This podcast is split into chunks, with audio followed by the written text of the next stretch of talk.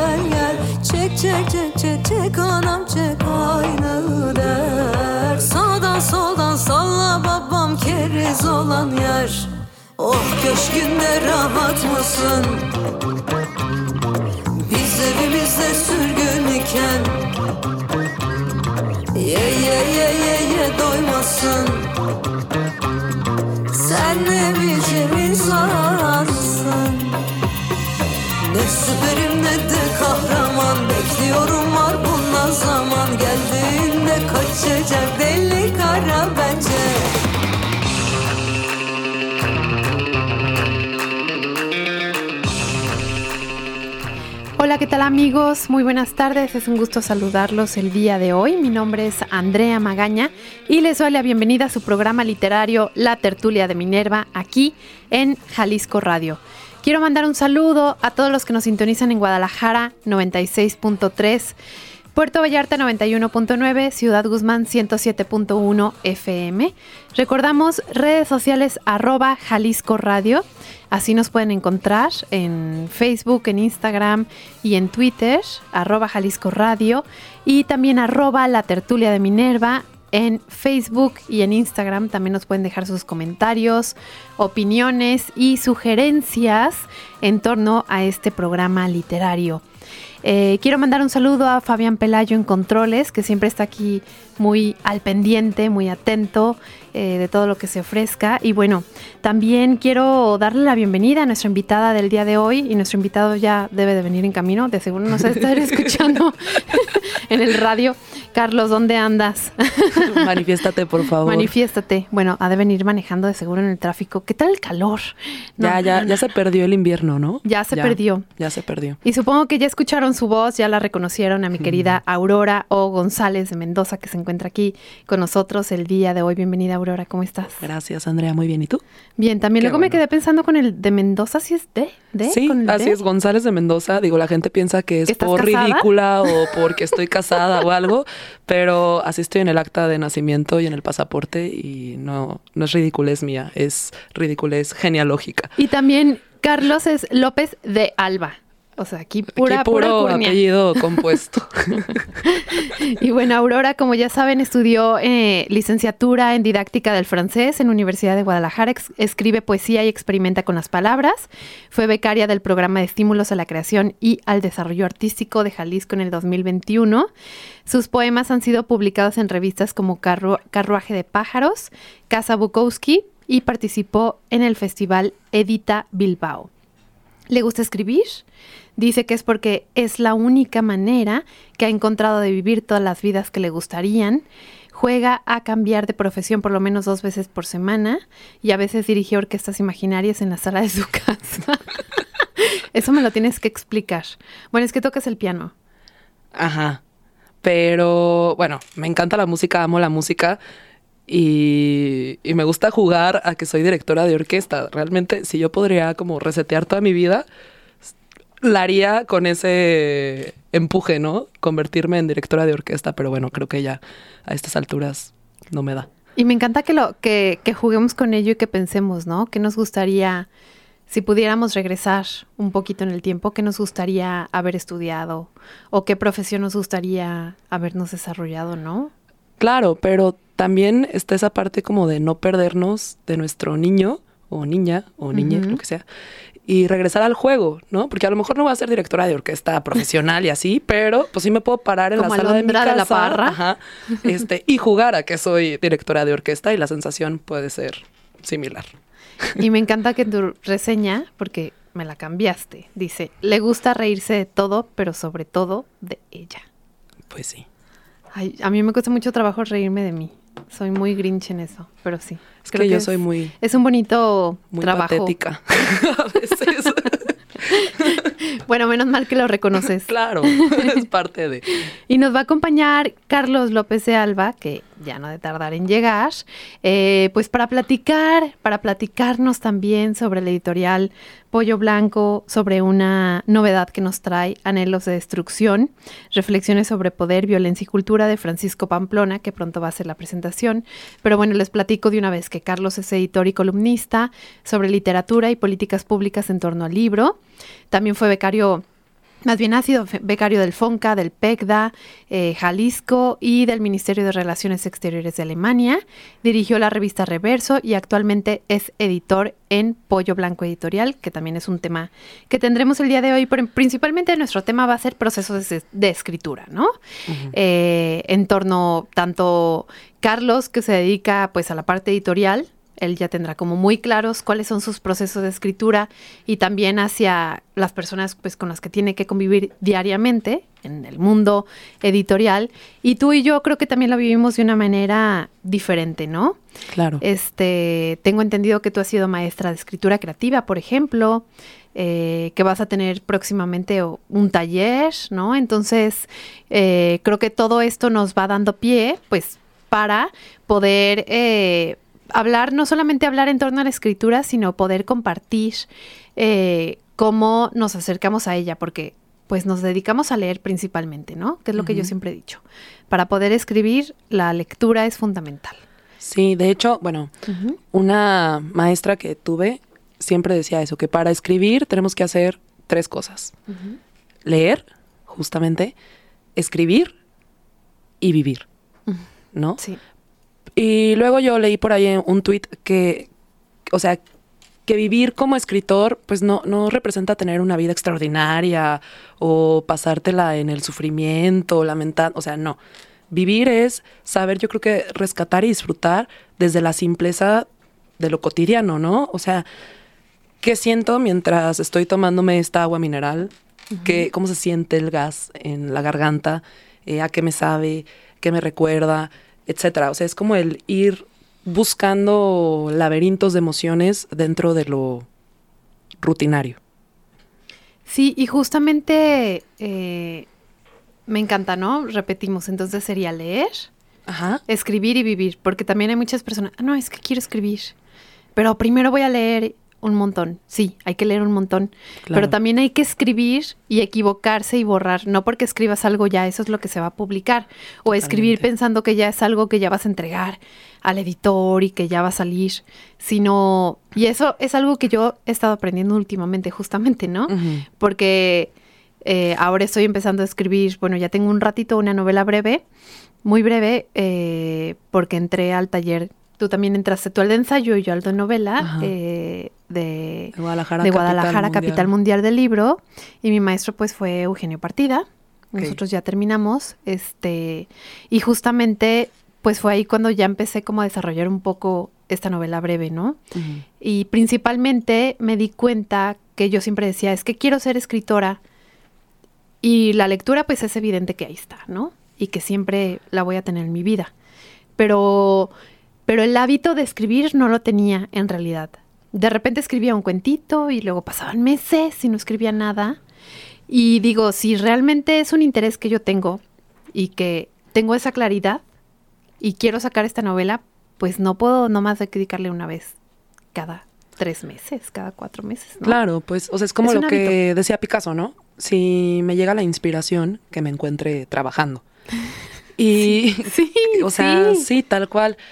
Y como dices tú, o sea, no, no, no es el hecho de escribir siempre con una pretensión, sino también es el placer de escribir por escribir. Mm. Y yo, bueno, les comparto, todas las mañanas intento escribir tres páginas o 20 minutos, ¿no?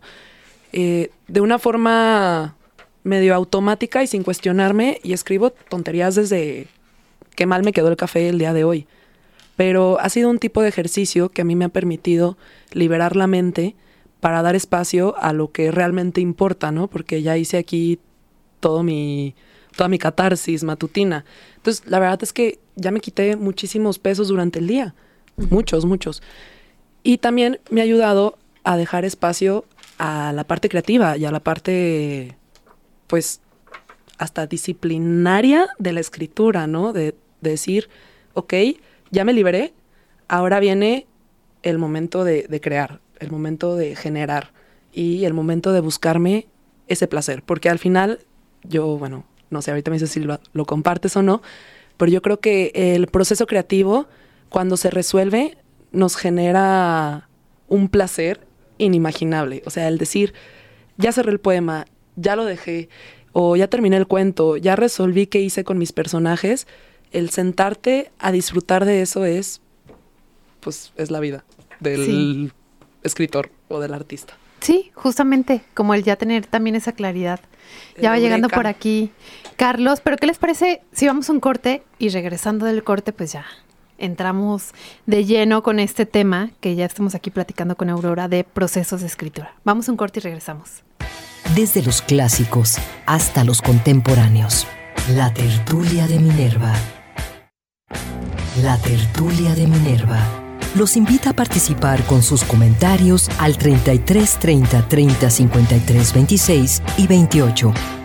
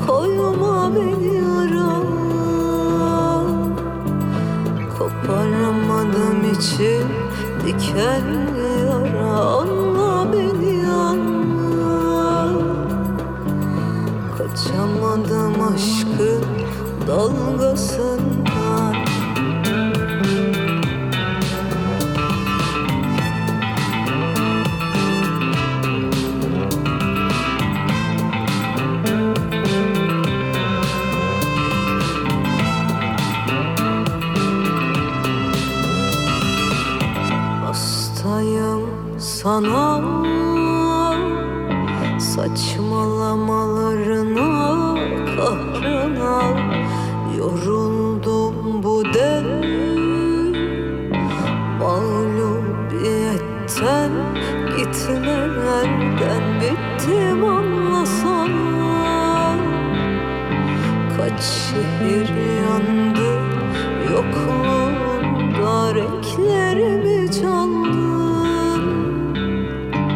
Kandım aşkın kör karanlığına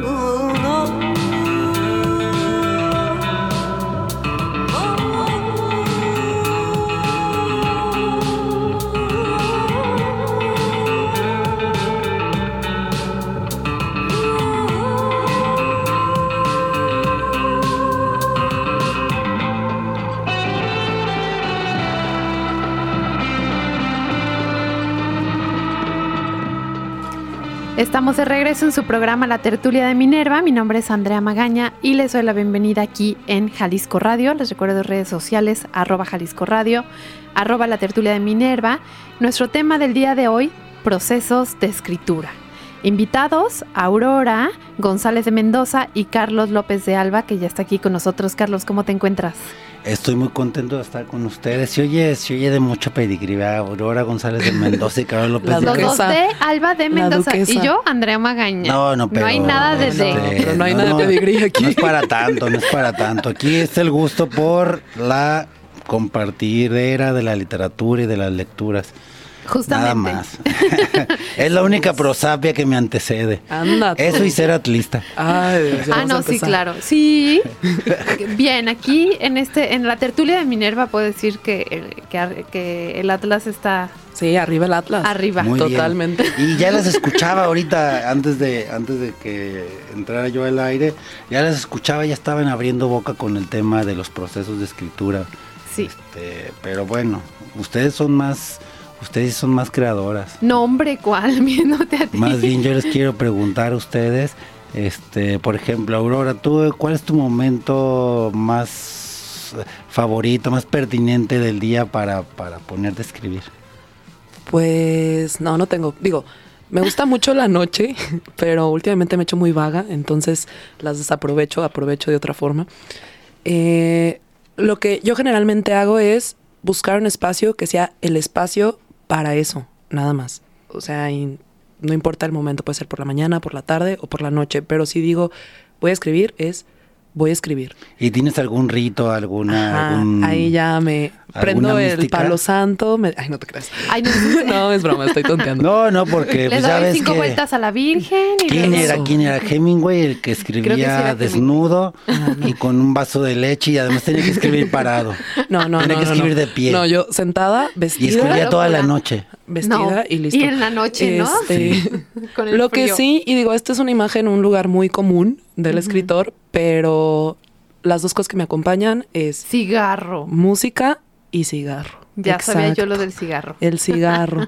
Ese vicio... Es muy fiel. Es muy fiel. Es el único hombre fiel que he tenido en mi vida. A ver, ¿y tú, Gogo? Este, no, pues Bueno, aparte ya, bueno, ya les platicaba que eres editor de Pollo Blanco, eh, de esta editorial tan bonita, pero... pero yo supongo que, que aparte de editor, pues también estás en, la escritura y también estás en contacto pues con muchas personas, obviamente, del medio que se dedican a escribir, ¿no? Sí, este, pues mira, sí escribo mucho, pero sobre todo como cosas de trabajo, por encargo, ¿no? Y creo que eso es muy diferente a ya un proceso creativo, ¿no? o sea, por ejemplo, Ah, yo creo que mi etapa más fecunda, este, tal vez no sé si como muchos, pero fue cuando estaba en letras y un poco después, o sea, más o menos entre los 20 y 35 años escribía muchos cuentos, muchos, muchos cuentos. Ah, muchos cuentos no, pues, pero escribía cuentos. Y pues yo no era tanto del cigarrillo, sino más bien sí necesitaba como un espacio de como de mucha concentración, ¿no? Porque yo no creo en los, bueno, a mí no me funciona, no es que no crea, en los artificios, o sea, si hay quien dice, yo tengo que beber, yo tengo que fumar, yo tengo que prender un porro, yo tengo que, tengo que, tengo tenía, que. tenía que tener sus super veladas y estar hasta el copete de, bebida y se ponía a escribir. Sí, entonces sí, yo la musa no me visita, solo distorsiona cualquier. Eso, o sea, lo que decía Hemingway, ¿no? De que escribe borracho, corrige sobrio. Pues sí. digo, y luego la verdad es que yo hay cosas que en la sobriedad me leo y digo, ay, Aurora, ¿qué es esto? Qué horror. Dios. Ajá. Sí. Sí. Pero en la borrachera dices, no. Todo te pues, suena bien. Ajá, exacto. Yo me he pues mandado audios Ajá. de que tengo una gran idea, que no es muy seguido, yo casi no bebo. Aurora es testigo. Pensé que ibas a decir, Aurora sí. Aurora sí. No, pues sí, porque... ¿Qué pasa? Oh, pues para eso me invitan, para ventanearme. No, Aurora, pues. no, vamos a hablar de eso. Tú, tú, solita lo dijiste hace rato. pero lo que voy es que yo casi no, pero cuando, según yo tengo una idea muy brillante, entonces me pongo un audio así, tengo un, chat que se llama Yo Yo. Ah, mira. y ya mando ahí mi super idea. Y luego la escucho y a veces sí digo, ah, bueno, la podría retomar. Y otras veces digo, qué locuras. no, bueno, sí, sí quedan cosillas ahí que uno puede rescatar al día siguiente, pero no siempre. Y sí, o sea, yo creo que casarse con esa idea de necesitar el alcohol para escribir. No, es una locura. No, no, no, no. Y por ejemplo, en, mi caso creo eh, que yo tengo que estar en un estado de paz mental muy grande. O sea, yo no, para, porque hay personas que se les facilita mucho más escribir cuando tienen una crisis o cuando les está pasando algo y están escribiendo, ¿no? Y en mi caso yo no puedo concentrarme en escribir cuando estoy así. Yo tengo que estar muy tranquila, saber que es un día tranquilo, que todo está bien en mi vida sentimental, familiar, todo trabajo no tener como otro tipo de preocupaciones y distracciones para poderme sentar a escribir. Qué curioso, ¿no? Pero hay personas que es todo lo contrario. ¿Y cuántos libros tienes escritos? ¿Cuántos, ¿Cuántas cuartillas tienes por escribir para saber cuánta tranquilidad has tenido los últimos años? Esa es una buena pregunta. Eso. Este, no, pero. No, no te pues puedo decir en cuentos tengo varios, no, no he publicado nada. Entonces, ustedes son aquí los expertos. No, pues ahora también por ahora por lo que mencionas, este ya en el trabajo la editorial también eh, eh, constatas eh, muchos procesos, o sea que, que, tienen los autores, ¿no? hay, hay, hay autores que ya te dicen, ya está el texto impecable, no le muevas una coma y, y, las defienden a ultranza, así de, no, esta coma es vocativa, no la tienes porque quita y así, oye, pero tiene un mejor efecto, bla, bla, bla. Hay otros que lo terminan, pero lo terminan esperando a que el editor o el corrector este lo intervenga y le meta mano, o sea, incluso hay quienes este a mí me lo han dicho, no así sin sin cortapisas, no así yo lo que quiero es que tengamos un trabajo, que nos reunamos cada semana, que talleríes mi texto, que me digas qué le quito, qué le pongo y, y prácticamente terminamos un libro diferente. Al principio sí, sí le dedicaba un poco más de tiempo a eso, pero conforme se fue llenando la agenda y los compromisos, ahora ya sí le, sí le sugerimos al autor, oye, el texto está todavía como como todavía algo incipiente, ¿por qué no lo tallereas con un, no sé, si es un, si es un poemario, pues con un poeta, o con, si es, si es un cuento o novela, con un narrador de la ciudad, o sea, ¿por qué no tienes una especie de taller, no, con, para afinarlo, no? Eso también es algo que cuando vemos que tiene mm, observaciones no nada más de estilo, sino también de estructura, que terminas de leer una novela inédita y dices, híjole, iba tan bien y se le cayó el personaje o, el último capítulo no logró. Entonces, ahí es una línea muy delgada, ¿no? En, la que el editor o el, o el agente de la editorial, el corrector, interviene y le dice, tienes que hacer esto y esto, o le da nada más las observaciones, o de plano le dice, oye, yo te invito a que lo trabajes con, con un autor para que te ayude a reforzar, a apuntalar ese último cierre, ¿no? Este, y claro, hay historias muy románticas de, del editor y de y del autor, como está de Raymond Carver, ¿no? Este escritor estadounidense, este cuentista eh, del siglo XX que su editor Gordon Leach era el que le mutilaba, le quitaba, no, te sobraron 10 páginas, ¿no? O te sobraron 5, o él se las arreglaba, y mucho tiempo se discutió a quién correspondía la genialidad, si al mismo Carver o al Gordon Leach. Ahora yo creo que... Pues, o también esta leyenda, me acordé, de Pedro Páramo, que dicen que a Rulfo se le cayó el manuscrito y lo medio ordenó ahí antes de dejarlo en la imprenta. Ajá. Digo, que eso se me hace. ¿Sí será real? Ay, no. Increíble de que no tiene credibilidad, pero. Ya sé, no, no. Pero bueno, existe esa. Además, porque sí lo editó mucho, sí lo cambió mucho. Según él ya dicen, dicen, cuenta las leyendas que ya tenía Pedro Páramo terminado y cuando entra el Centro Mexicano de Escritores, está ahí sí sus camaradas y, y el trabajo de la beca hizo que lo que reescribiera varias cosas. Pues puede que sí, puede que no. Y justamente eh, esto que mencionabas, eh, Carlos, ya te iba a decir Gogo. Puedes decirme Gogo. Gogo. Eh, esto que mencionabas a mí me llama mucho la atención porque es una línea muy delgada entre el editor y el escritor. Yo también conozco de cerca pues a varios editores, ¿no? Y o traductores, por ejemplo, también. El ejercicio de un traductor es volver a y tú también has traducido, ¿no, Aurora? Sí. Es volver a escribir ese texto desde otra perspectiva, pero bueno, ya ya yendo a la parte del editor que le sugiere, cámbiale, muévele, hazle, eh, pues sí he escuchado que que varios escritores está como esa discusión de quién era el brillante, si el editor o el autor, ¿no? Por estas modificaciones que hubo que lo hicieron que esa novela o ese libro fuera así de genial. Pero supongo que para, que para ti, en tu caso, ha sido mmm, una decisión quizás de tú decir, yo me meto con el texto hasta aquí y el resto se lo dejo al autor, ¿no?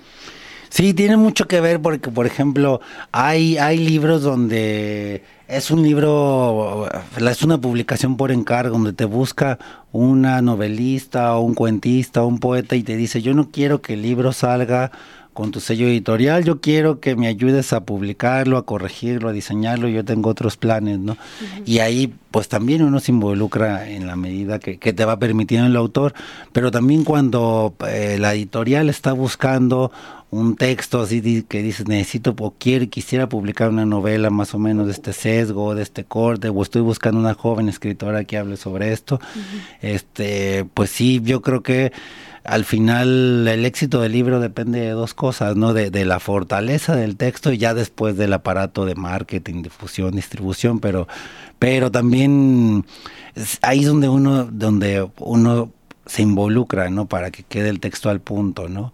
Entonces, porque también, eh, pues sí, la gente se enamora de sus textos, ¿no? Y cree que ya son inamovibles y cree, y cree que y ya... Que ese punto y esa coma ya no se van Exacto. a quitar. Yo conozco sí a alguien.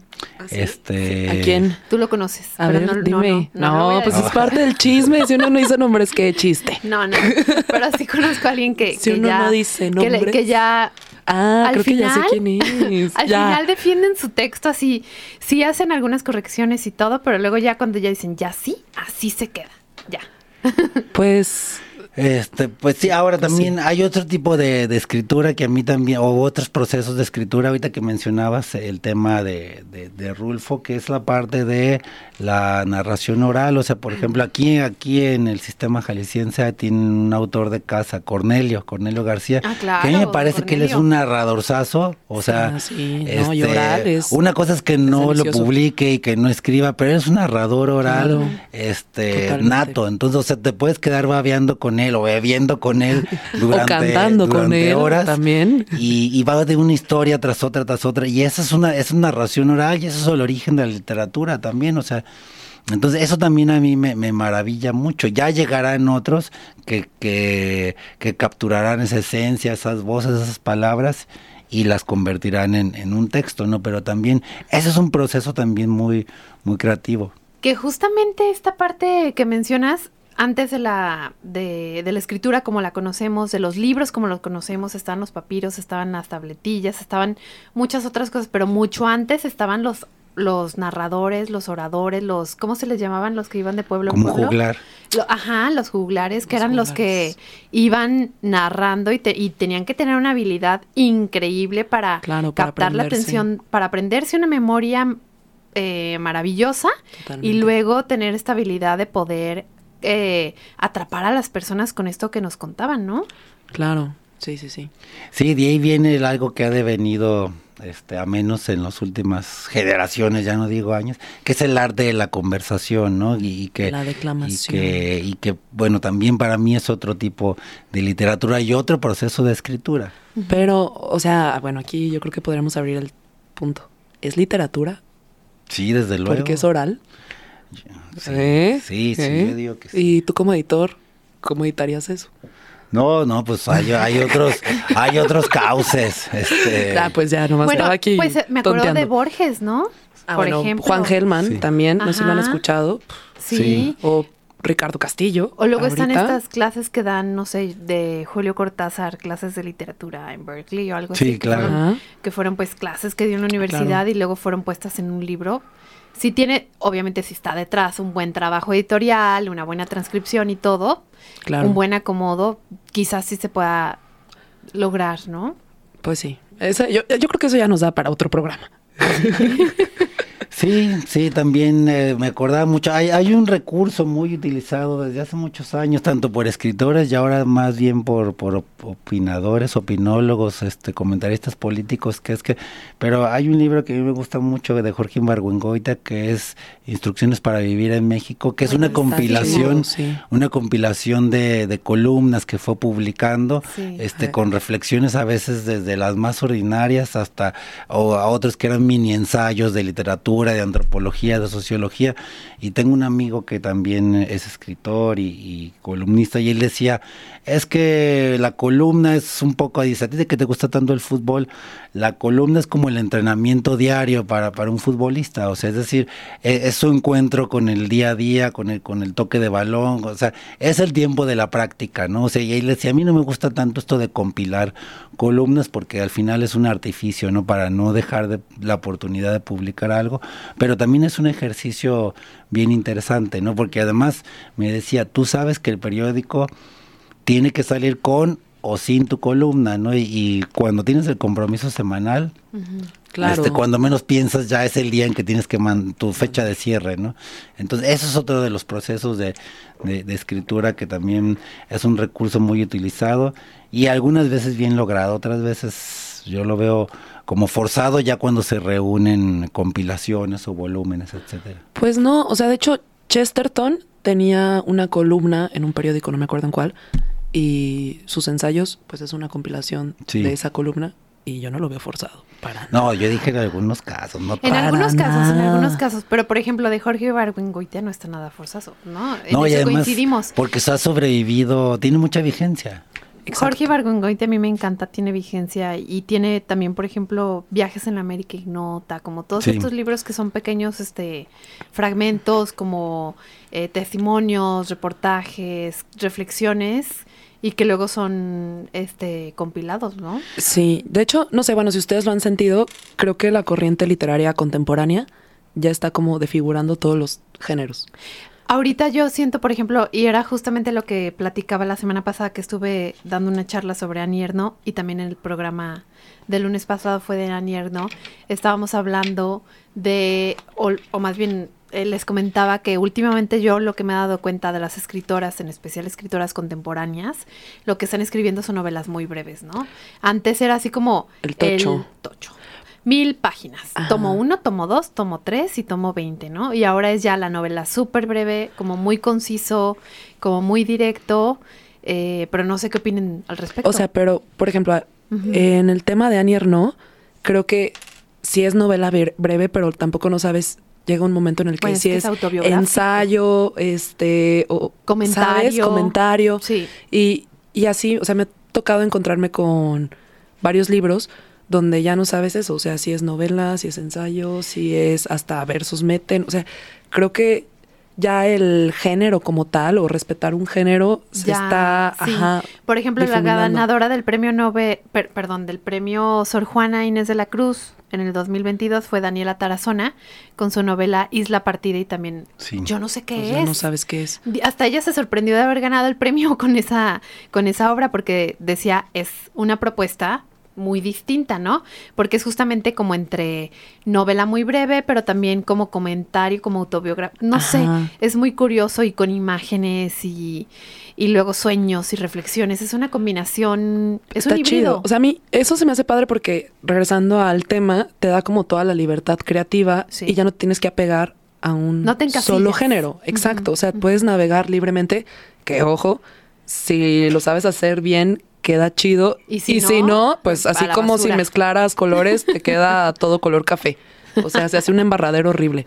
Pero se me hace interesante y se me hace algo muy, pues hasta generoso como de esta época, el tener esta posibilidad de jugar entre géneros. Pues sí, justamente. ¿Qué les parece si vamos un corte?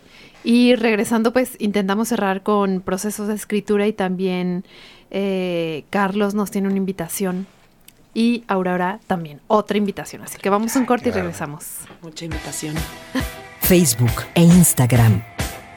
Tertulia de Minerva. Diálogos y reflexiones en torno a la literatura. La tertulia de Minerva.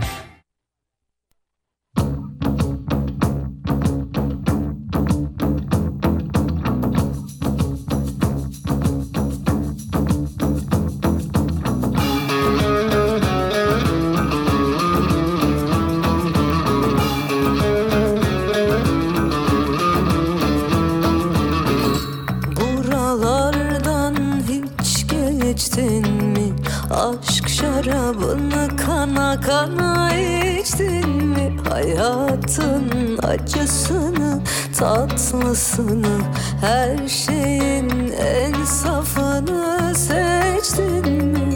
Sen buralardan hiç geçtin mi? Aşk şarabını kana kana içtin mi? Hayatın acısını, tatlısını Her şeyin en safını seçtin mi? Gel mahperim, güneşim Gel benim tatlı eşim Yanıma yaklaş yamacıma Sensin hem ilacım hem ateşim Ben sana vurgunum ama acelesi yok. Beklerim bin ömür bence bir sıkıntı yok. Ağır gelir duygular altında kalırım. İstanbul'u verseler ben seni alırım. Ben sana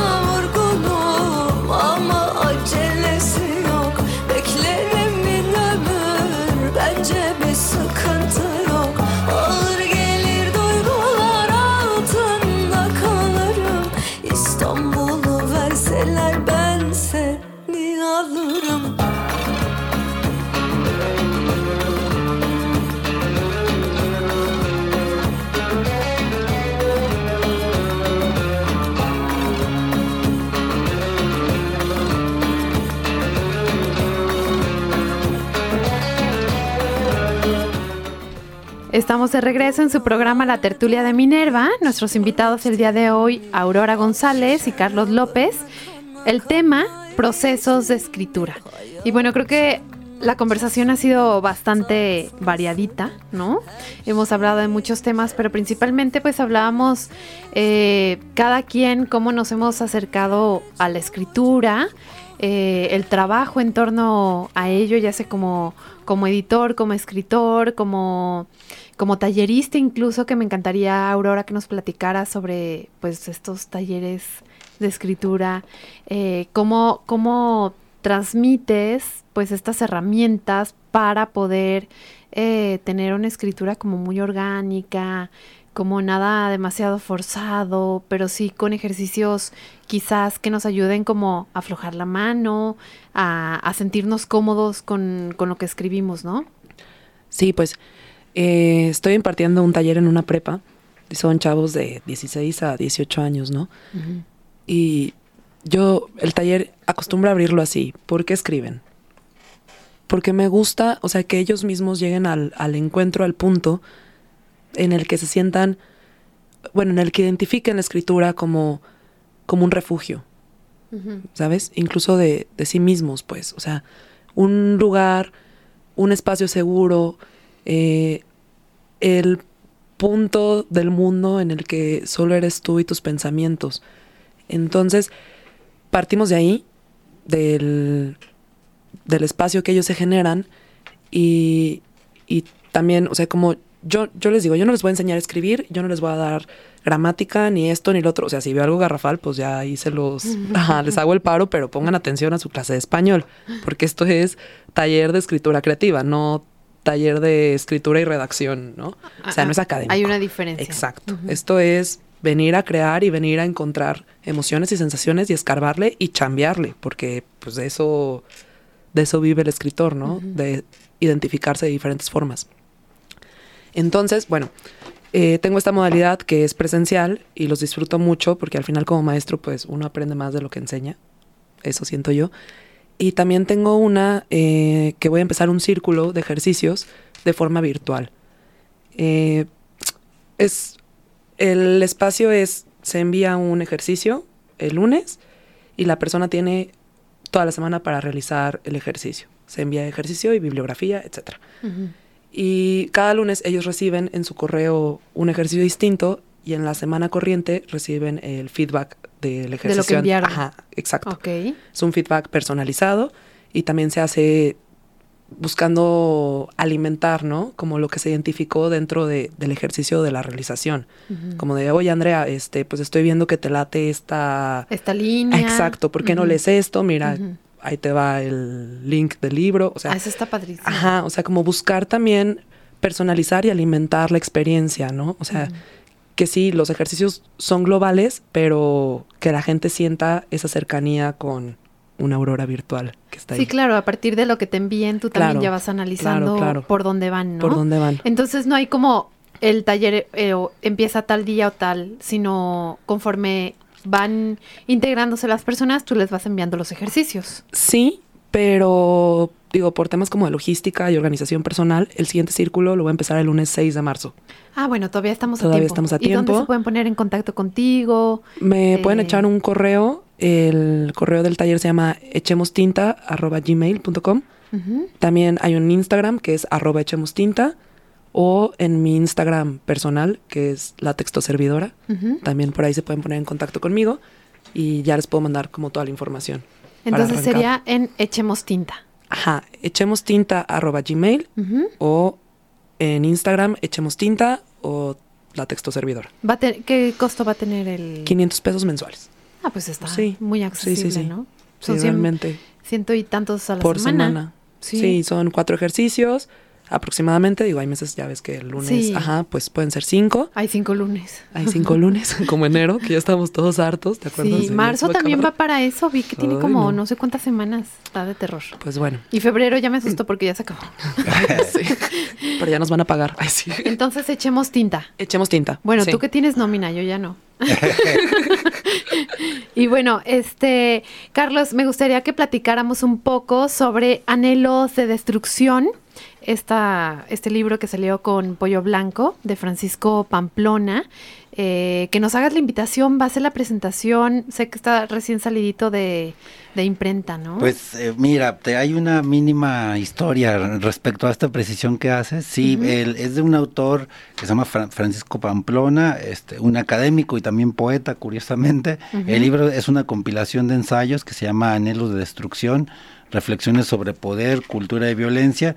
Y bueno, es una obra que trae, este, que aborda pues eh, reflexiones que van desde la crisis de modernidad y pasa por autores como Kosik, Freud, Canetti, Foucault, Cioran, hasta el tema de la ficción del miedo, como en Herman Melville, Guy de Maupassant, Kafka o George Bataille.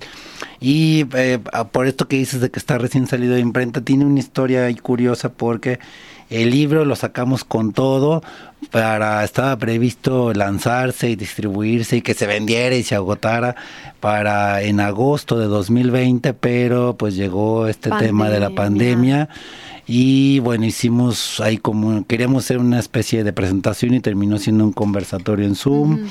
Este, y luego también como es un libro, eh, es un libro de ensayo sobre literatura, eso lo hace un poco más especializado, es decir, pues sí, no me va a hablar mi mamá para decirme, oye, quiero leer Anhelos de Destrucción para saber qué opinaba Cosic sobre, sobre las posibilidades humanas de la dicha. No, es mucho más especial, eh, este, especializado. entonces, y también con los, con los sesgos eh, académicos en las universidades, en las preparatorias, pues también decidimos estacionar un poco el tema de la novedad y cuando regresamos de la pandemia nos enfocamos en los lanzamientos de los textos de literatura y hasta ahora empezamos empezamos empezamos ya con la con la promoción y el lanzamiento para darle el trato que se merece. Y a mí bueno quisiera vincular también la invitación de Aurora. Con esta se va que el libro se presenta, lo presenta el autor, viene de Ciudad de México, Francisco Pamplona,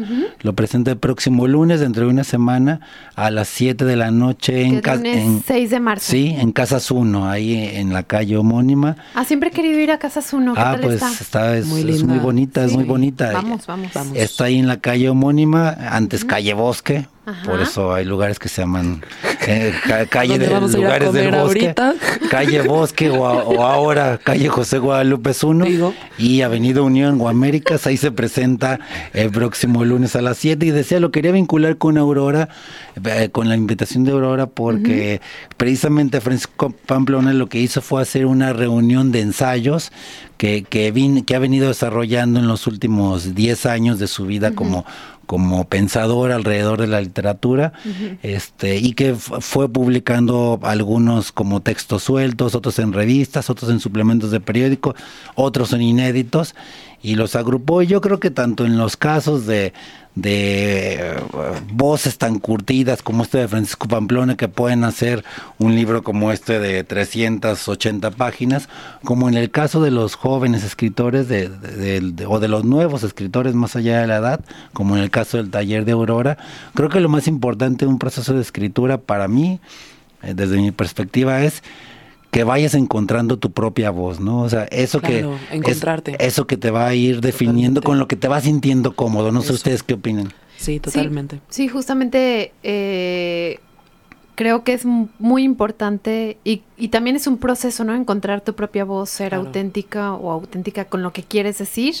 Pero creo que una vez encontrando esa voz ya es mucho más fácil como llevar un proceso, ¿no? No, y regresando un poco vamos a hacer circular esta conversación eh, con lo que tú mencionabas al principio, ¿no? De leer, la importancia de leer. ¿Por qué es importante leer? Porque al final se convierte en nuestras referencias y vamos identificando con qué checamos y entonces ahí ya podemos encontrar nuestra voz, ¿sabes? También eso creo que lo hace muy rico. Y es tener una, ya nada más no es leer por leer, sino tener una lectura muy consciente. Exacto, una lectura consciente. Porque en el pasado mis lecturas eran, ay, qué bonito, ay, ya lloré, ¿no? pero ahora es ya, ah, qué tipo de, narrador, qué personaje, si es eh, los tiempos, todo eso ya es como irlo, eh, es ir leyendo y disfrutando, pero también siendo muy observador. Pero nada más quisiera como que cerráramos esta invitación de Anhelos de Destrucción de Francisco Pamplona. La bueno, esta presentación, como ya en físico formal, o esta plática va a ser este lunes 6 de marzo en Casas 1. A las 7 de la noche. A las 7 de la noche, entrada libre. Entrada libre y va a haber firma de ejemplares y va a haber cóctel, y va a haber mezcal y va a haber muchas cosas. Entonces, 7 de la tarde, lunes 6 de marzo, Anhelos de Destrucción y contaremos con la presencia de Francisco Pamplona eh, del editorial Pollo Blanco. Muy bien. Bueno, pues ahí los esperamos. Y estaba viendo aquí, viene una pregunta que, me gustó, ¿no? Que dice, ¿los anhelos de destrucción de los siglos XX y XXI impiden una cultura de alivio en medio del desconcierto? Eh, pues sí, es una obra con, con reflexiones eh, sobre diferentes temas que ya no los mencionabas, ¿no? De, de Freud, de Canetti, de Foucault, hasta Cioran. Bien, bien. Se, ve interesante, prometedor. Pues ahí estaremos y muchas gracias. Gracias por la invitación. Eh, por, la invitación, Carlos. Y Aurora, para tu taller, recuérdanos. Eh, informes en arroba echemos tinta, Instagram, arroba la textoservidora, también en Instagram, o echemos tinta arroba gmail.com. Pues ahí quedan. Empezamos el 6 de marzo también, justo. Quedan ambas mismo invitaciones. Día. ¿Mismo día? Mismo día. Ah, pues Para Que se Los planetas De un lado se van a otro. No, pues no, esto es online. No tienes que ir a ninguna parte. Ah, eso es, eso es lo cómodo. Nomás mandas un correo y listo. Exacto. pues muy bien. Pues muchas gracias, Carlos Aurora, por habernos acompañado el día de hoy. No, no gracias a ustedes. Cuando nos invites, aquí estamos gustosos. Ya cumpliste tu sueño dos veces, ¿te has dado cuenta? Sí. Y en menos de un año. Y en menos de un año. ¿Qué tal? ya te pues puedes morir en paz. No, te creas, no te no, No, no, no me voy a poner otros sueños, ¿verdad? Sí, no. ponte muchas otras metas. Sí, ponte más sueños, pues. bueno, pues eso es todo por hoy. Gracias por habernos acompañado en la tertulia de Minerva. Y nos estaremos sintonizando el próximo lunes a las 3 de la tarde para platicar. Ay, el próximo lunes les tenemos un programa especial aquí. Uh, ya escucharon a Juan Pablo, porque el próximo lunes estaremos aquí en cabina con Juan Pablo. Haremos un programa en conjunto, ¿verdad, Juan Pablo? Qué cool. Venir a chismear. vamos a chismear de muchos temas muy interesantes, así que sintonícenos el próximo lunes porque les tenemos algo preparado muy, muy bonito. Bueno, eso es todo por hoy. Hasta pronto.